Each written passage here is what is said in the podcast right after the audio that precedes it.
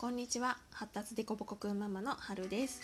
えーとですねこの週末は私あの人生で初めて自分が講師として複数の方の前でお話をするという、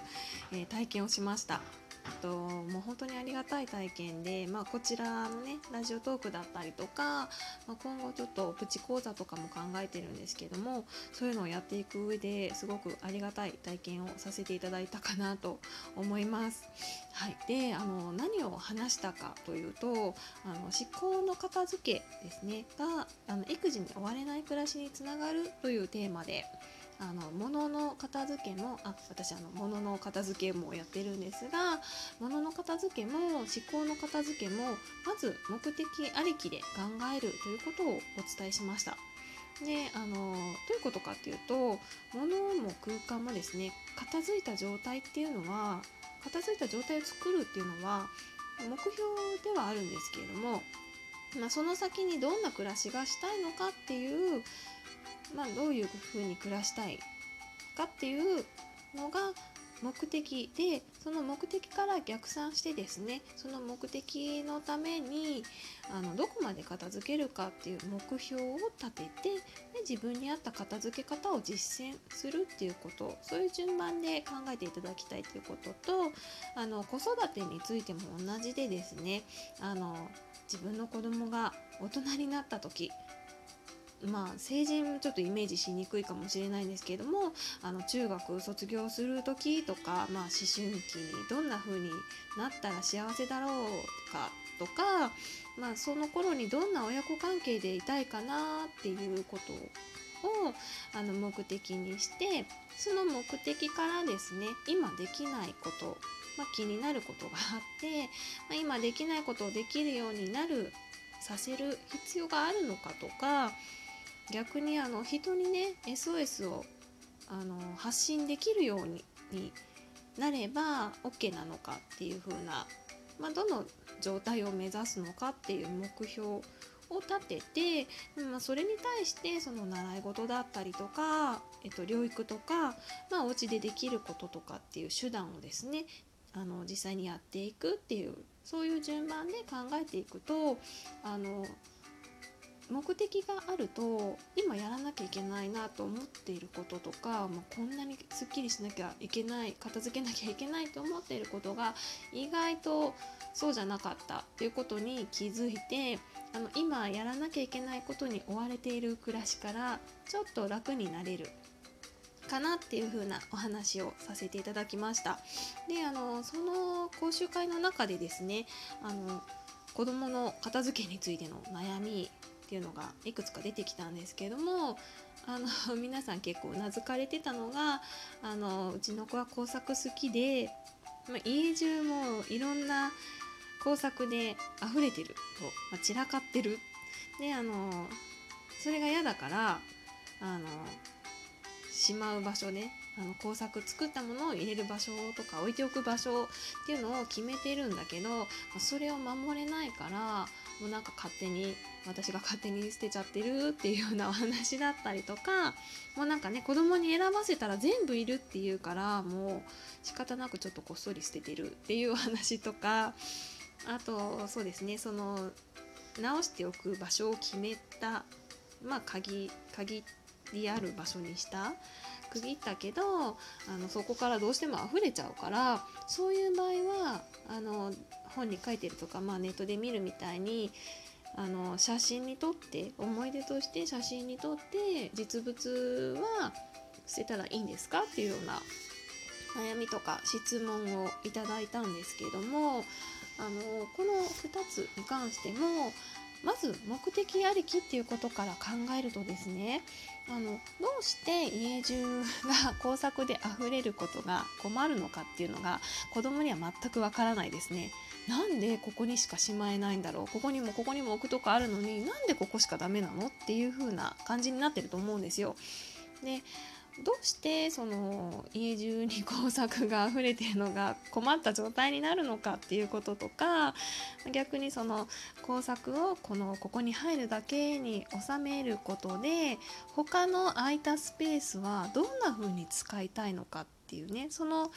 このスペースはこういう目的に使いたいから工作は置いてほしくないとかだっていうそのどんな風に使いたいっていう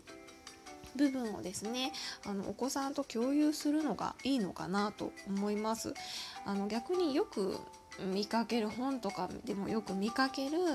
まあ、ここに入るだけに決めましょうみたいな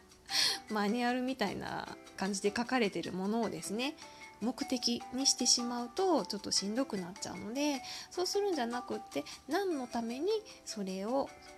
するのかっていうことをあのお子さんに、まちゃんと伝えて共有するのがまず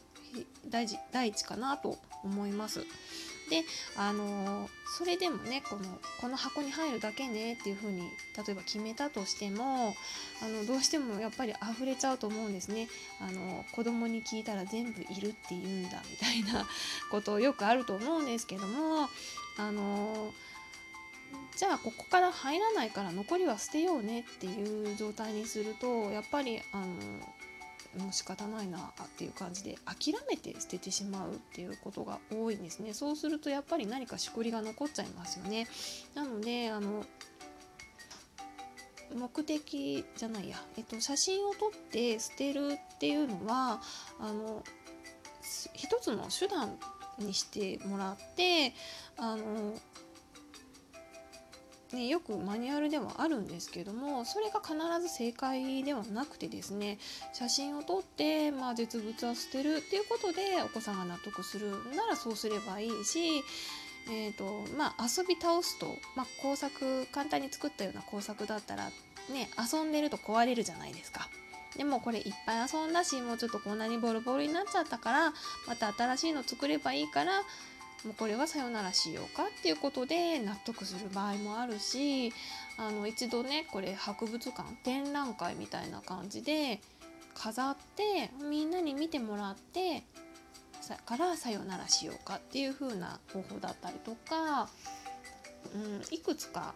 方法って手段ってあると思うんですよ。でそれをですねあの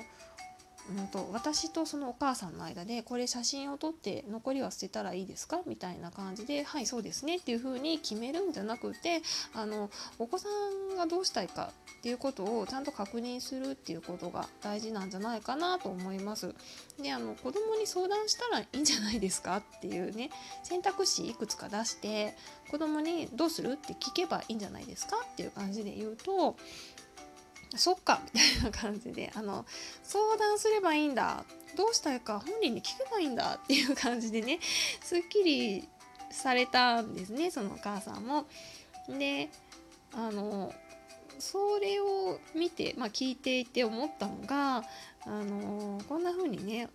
あの私がやり方とかやることを決めて教えてあげなきゃいけないっていう風に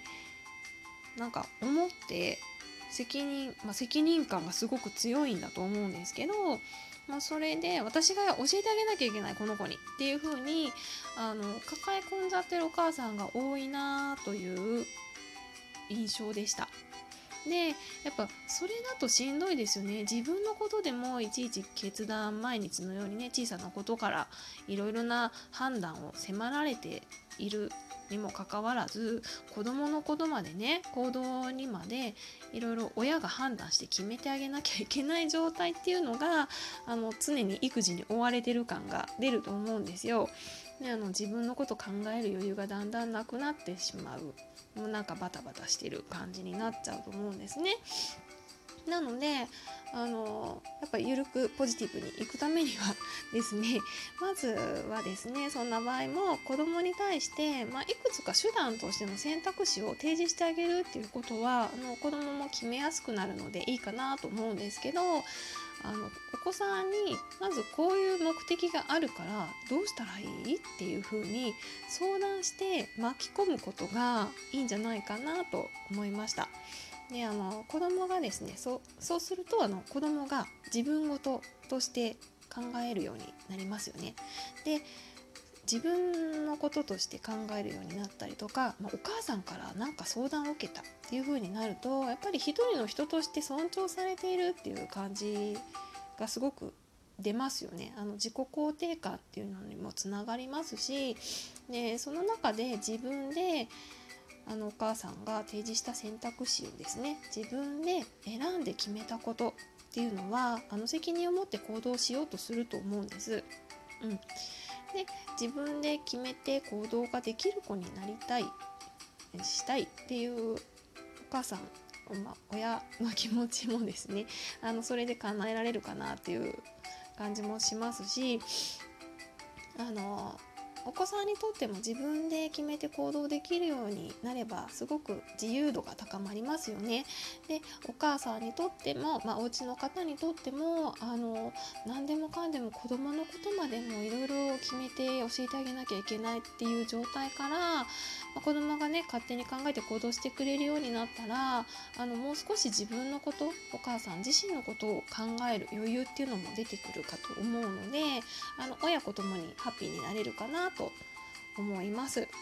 というわけであのまず目的ありきということでですねあの何のためにそういう状態にしたいのかっていう子供目的をですね子供と共有する子供にも見せて同じ方向を向くっていうこととですねえっとまあお子さんご本人に相談して自分事ととして考えてもらって巻き込んであの自分で考えて行動してもらうっていうことを試してみていただければなと思います。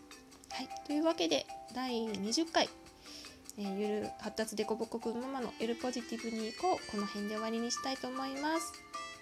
次回もお楽しみにしていてください。さようなら。